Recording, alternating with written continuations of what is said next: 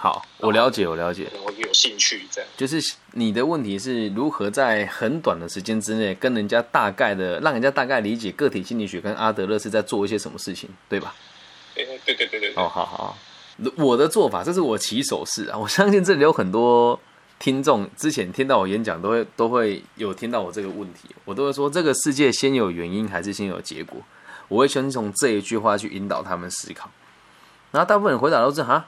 这是问题吗？说对，我就是想要让你知，让你讨论什么，就是想要跟你讨论先有原因还是先有结果，对。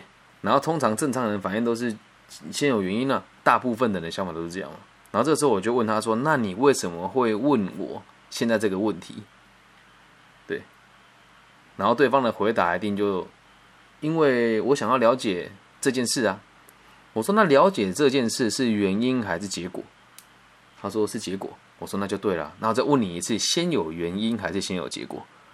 他们的回答就会变成先有结果。那有时候比较不服输的人就会说这个强词夺理啊。我说那换个方式问你好了，你今天为什么要吃饭？很多人说因为饿。我说哦对，如果我们用过去的想法的逻辑，就是因为饿嘛。那如果用现在逻辑，就是因为想要活下去，所以我吃东西。所以这是一个从根本上的思考的一个转换，这是阿德勒思想我认为第一个重要的地方。然后在第二个重要的地方，就是我们每个人的烦恼都是来自于其他人，就很像现在我在跟你解释这个事情的时候，如果你听不懂，我会觉得很苦恼，因为我把你当做很重要的朋友。嗯，所以如果你听得懂，我觉得很开心。那反过来说，我们人生所追求的每个目的，都是为了其他人。然后在第三个想法就是，人如果没有被利用的点，本来就不应该要有自信。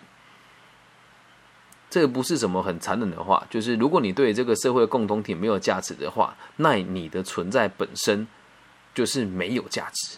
但这不是悲观的说法，而是我们每个人的存在本来就有价值了，只是要从个体找到成熟了以后的自信，就是要有你自己的行为能力，你才会对自己有。有自信的嘛？那所以就这点就可以大概跟他讲，你就说这就是我们在学个体心理学最重要。那我学的目的只有一个，就是更能够理解自己的需求，然后去协助别人往前进。那这个核心的目标呢，就会变成是我希望这个社会上的每一个人都可以自立，就是独立的解决所有问题，并且能够与他人合作。就大家这样子解释完，应该就听得很懂了吧？可是前面那个问答适合用在一开始啊，就是一一开始一开始。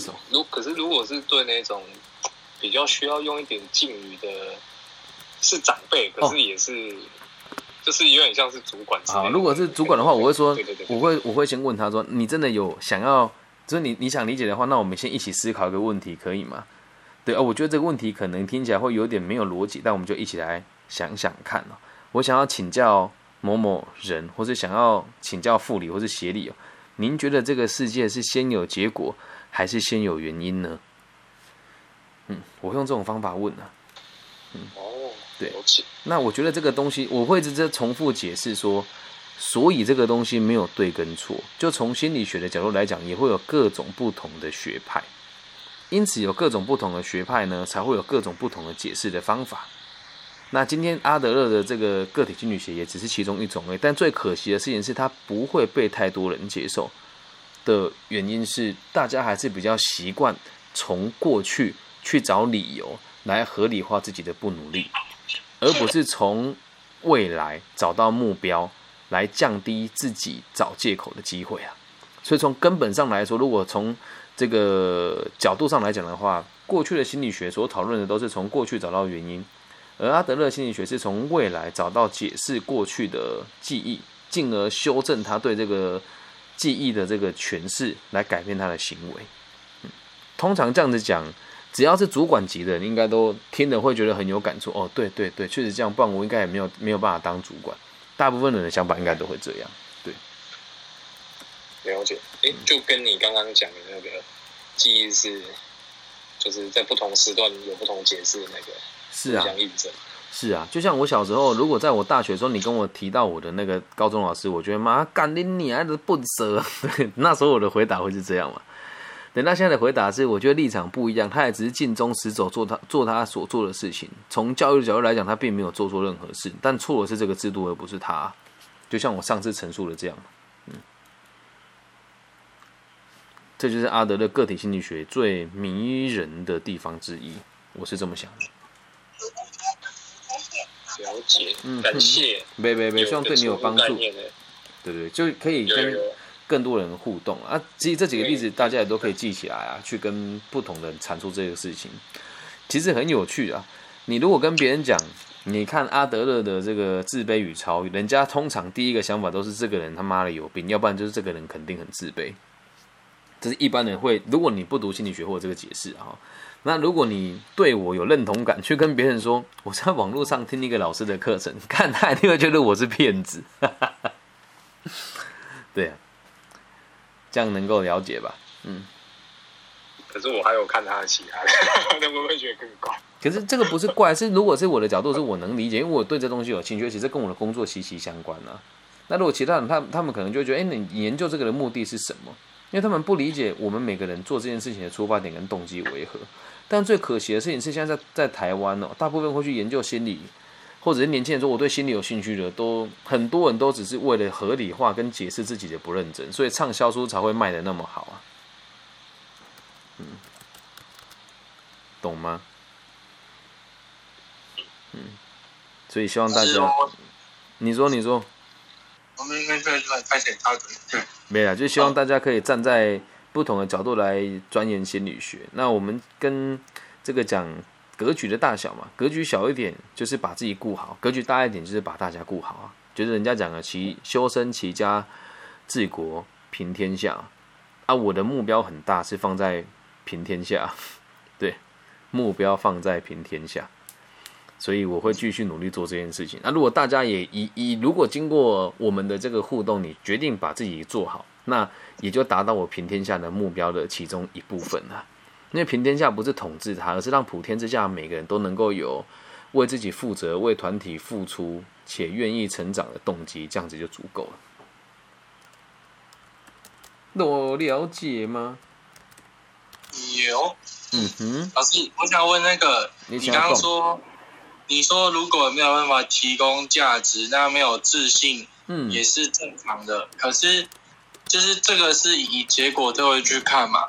那如果说以我们想要建立自信的话，那我们该怎么做比较好？好好好，这个问题问的像有时候我自己也会无法接受，就是世界的变，就是一些就是你会知道说你自己能力的差别，所以你有时候不太能接受，但你又必须逼自己去接受。因为像我自己如果要做报告那些分组，我同学不一定跟我，因为他们知道说我做报告能力真的蛮烂的，对。嗯啊，我自己是有变好，我觉得啦，对对。啊，可是就会变成说是，我如果比如说我报告他公布时间说什么时候报告，那现在要开始分组，是。我绝对不会是第一个找到，但我会去问，但有时候就觉得说，哎，好像没有人跟我一组，嗯，好，可能有时候真的不要自己读来读啊，有时候可能真的技能不够好这样，但是我会变成说试着去让自己接受说，好，那我跟谁都可以，好，我大概听懂。还是会想问说，那个东西要怎么建立比较好？好好好，我我们我们这么这么去想好了，就是今天你会这么讲，我们我们再修正一下刚刚的说法会好一些啦。就是并不是我们没有能力就没有自信哦，我们每个人的呃就是没有价值哦，就是我们每个人自己的存在都是有价值的。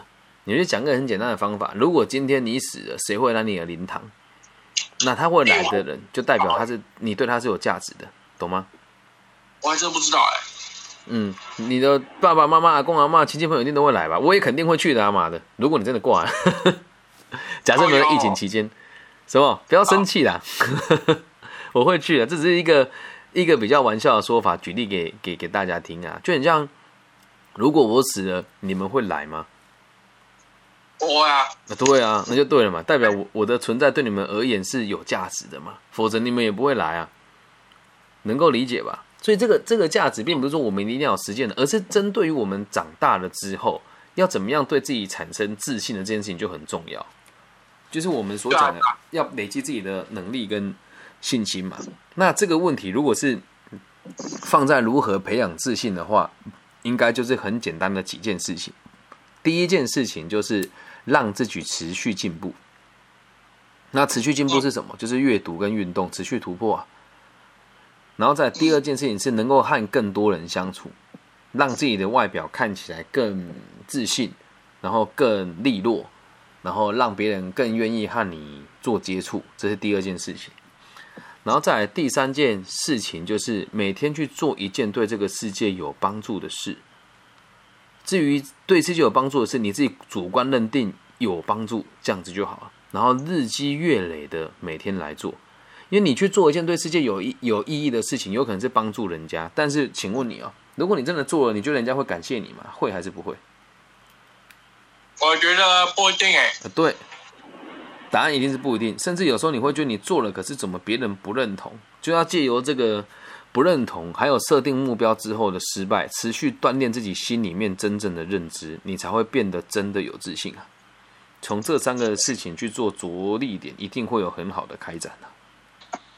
老师，念太快了。嗯，哪个哪个部分？刚才的三点。哦，好，第一件事情就是要让自己持续进步嘛，所以就是运动跟阅读嘛。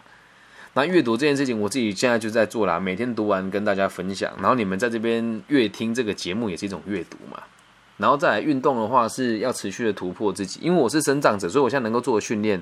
很少，就是骑半个小时的健身车，然后拿两个三公斤的哑铃，还有举我女儿，对，自信的，简直是第一件事情，让自己进步。在第二件事情是让更多人愿意跟你相处，所以让自己的外形看起来更符合社会的期待，对，然后多跟别人互动，也可以多跟别人打招呼，就要提高你对别人的兴趣嘛，重点是这个嘛。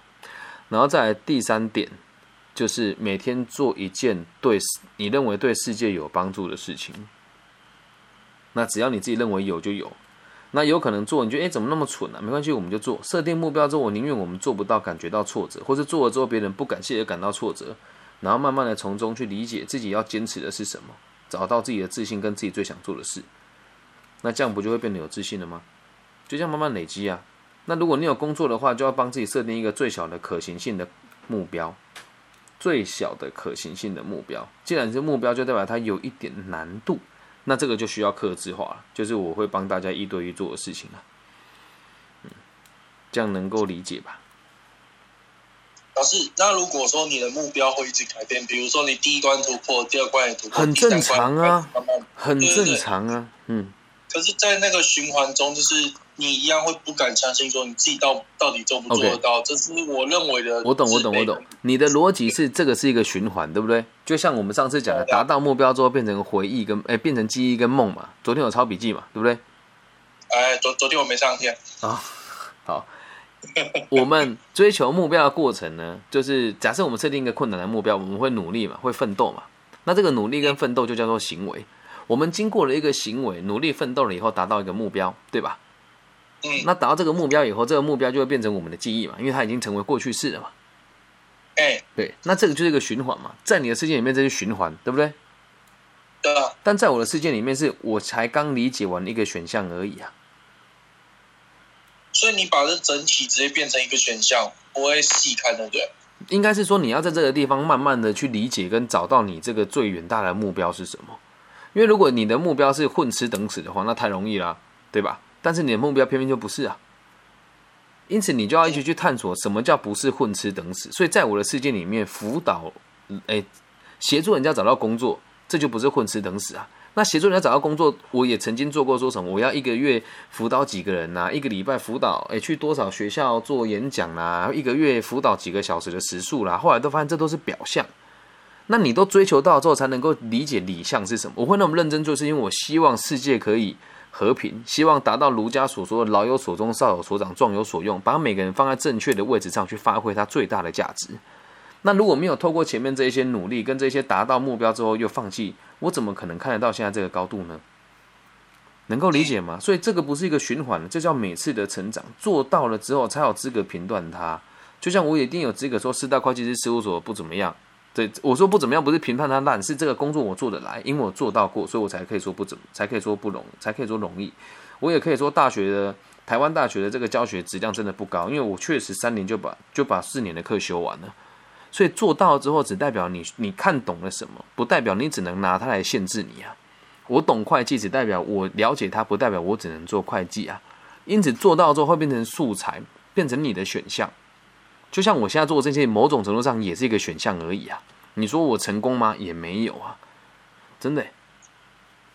嗯，这样能够理解吧？我也还在尝试跟学习啊。嗯，老师，我想问点，就是因为像我觉得说，像你刚刚讲的是，你每次尝尝尝试成功一个都是一个经历嘛，嗯，或是你觉得就是你的认知会有所改变，在你这些尝试的过程中。而像我身边人就跟我说说，可是你每次尝试这些事情你都看起来很没自信，这是我一直很好奇的点。可是我一直不知道怎么解释它，或是。我该怎么样去突破它？这个事情就是说，人家说你看起来很没有自信的原因，可能有几个吧。就是可能从你原本的言行，会让他觉得你比较没有那么果断。比如说走路的时候比较不会抬头挺胸，或者是做事的时候速度比较慢一点，又或者是和别人打招呼的时候会比较害羞那么一些些。但这对，但这些东西不能代表你没自信啊。我们就说了，我们的每一个行为看起来就只是这样子，我们不能去过度解读它。那至于有没有自信，只有自己知道。就你说，哎，有吗？我觉得还好啊，就是我觉得我受挫的能力也还不错，又或也或许不够坚强吧。但我知道自己不够坚强，所以我会继续努力啊。那这个说法不就是一种在没有自信的状况之下有自信的状态吗？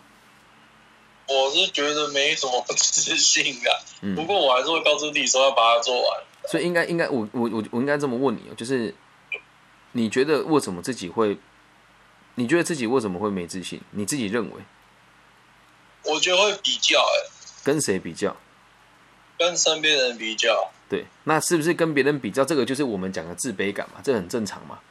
我觉得跟周遭人比起来，我不够好，那所以我该怎么做？就尽力把它做好。